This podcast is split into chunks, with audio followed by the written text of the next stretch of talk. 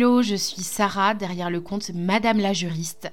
Ma mission à moi, c'est de faire en sorte que le droit ne soit vraiment plus vu comme ton ennemi, mais vraiment comme un allié dans ton business pour aller plus loin et pour atteindre plus facilement tes objectifs.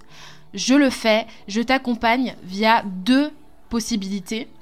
Euh, soit je te fournis en fait des modèles d'actes juridiques qui vont te permettre de te mettre en conformité, d'anticiper les problèmes dans ton business, ou soit je t'accompagne à passer de micro-entreprise à société et à aller encore plus loin, à aller vraiment défoncer ces barrières qui viennent dans ton esprit, te dire que tu n'es pas capable, te dire que tu n'es pas assez.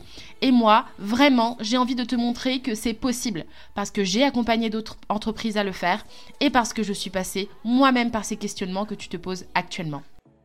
Hello, j'espère que tu vas bien. On se retrouve pour un nouvel épisode de podcast où, tu l'auras compris, nous allons parler des contrats clients et euh, de la grosse différence entre devis et contrat. Et pourquoi, en tant que juriste, je pense que je réinvente pas non plus euh, les discours qu'on tient en général, euh, je te recommande plutôt de passer par des contrats plutôt que des devis pour sécuriser tes prestations. Alors déjà, on va commencer par un peu expliquer la différence entre les deux. Le devis, c'est le document, je ne sais pas pourquoi, qui est kiffé par tous les prestataires en ligne, où on se dit souvent, ouais, c'est bon, il me suffit d'un devis, la personne va me le retourner signé avec euh, une mention bon pour accord, et je serai protégée jusqu'à la nuit des temps, et tout ira super bien. Ouais, ouais, ouais. Bon, tu te seras quand même protégé sur certains éléments qui te sembleront importants pour avoir ton argent. Donc déjà, ce que tu vas faire, c'est que tu vas déjà fixer les prix, parce que dans le devis, il y a quand même tout le volet euh, de fixation de prix qui est quand même prédominant. Tu vas venir dire, bah voilà, pour tant d'heures de travail, tu me payeras tant. Pour euh, tant de produits commandés, tu vas avoir tu vas devoir me reverser tant. Donc là, tu te sentiras safe et contente. À la rigueur, il y aura peut-être même une mention, genre euh, pénalité de retard pour impayé, indemnité de recouvrement pour impayé, et peut-être même une petite mention, genre exonéré de TVA parce que tu en franchise en base de TVA. Et là, tu auras le faux sentiment d'être protégé puisque tu te diras, bon, bah c'est bon, la personne va me payer, euh, en tout cas elle va valider sur quoi elle s'est mis d'accord pour me payer, et après sur le reste, euh, bah voilà, c'est bon, j'aurai mon argent. Et en fait, il y a bien plus que juste avoir son argent quand on se lance dans des contrats clients, qu'on se lance dans des prestations avec ses clients. C'est pas juste ça qu'il faut regarder, il y a plein d'autres choses à regarder pour vraiment s'assurer de balayer sa protection juridique. Et je t'assure que si on compare les deux documents juridiques, le devis et le contrat, c'est le contrat qui est vraiment le plus protecteur. Et en plus, il y a cette idée reçue du ouais, mais je pense que le devis, le devis est obligatoire dans mon activité. Je vais te répondre un petit peu sèchement. La réponse est non. La réponse est oui uniquement pour les personnes qui font des travaux pour les clients. Donc peut-être à la rigueur, tu, es architecte euh, d'intérieur, je te dirais oui.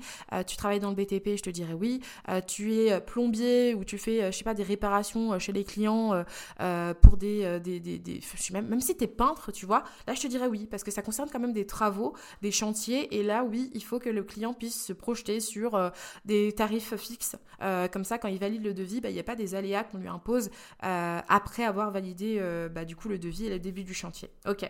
Mais sinon, la loi ne t'impose pas à toi d'avoir euh, un devis si tu es en prestation de service hors chantier, bien sûr, prestation, si tu es vendeur en ligne, si tu es formateur ou si tu es coach. La loi t'impose par contre d'avoir un écrit euh, pour toute prestation au-delà de 1500 euros. Donc d'avoir un écrit qui vienne, euh, qui a valeur contractuelle, qui vienne préciser bah, qu'est-ce qui était prévu dans la prestation. Mais de manière générale, même si la loi ne t'impose pas euh, en, dessous de 1500 euros d'avoir un devis ou un contrat, euh, il faut que tu aies un document écrit et je vais te t'expliquer pourquoi le contrat est euh, un incontournable si tu es en prestation de service ou si tu es en formation professionnelle. Alors déjà, dans le contrat, tu vas retrouver plusieurs clauses obligatoires. Donc là, je t'ai fait un condensé entre obligatoire et celle que je recommande. mais voilà, il y a plusieurs types de contrats parce qu'il y a plusieurs types de prestations et plusieurs types de personnes. Déjà, en général, ce qu'on va retrouver, c'est l'identification des parties et euh, bah, les, données euh, primordiales à collecter sur elles, c'est-à-dire le nom, prénom, les données qui sont rendues obligatoires notamment pour des raisons de facturation.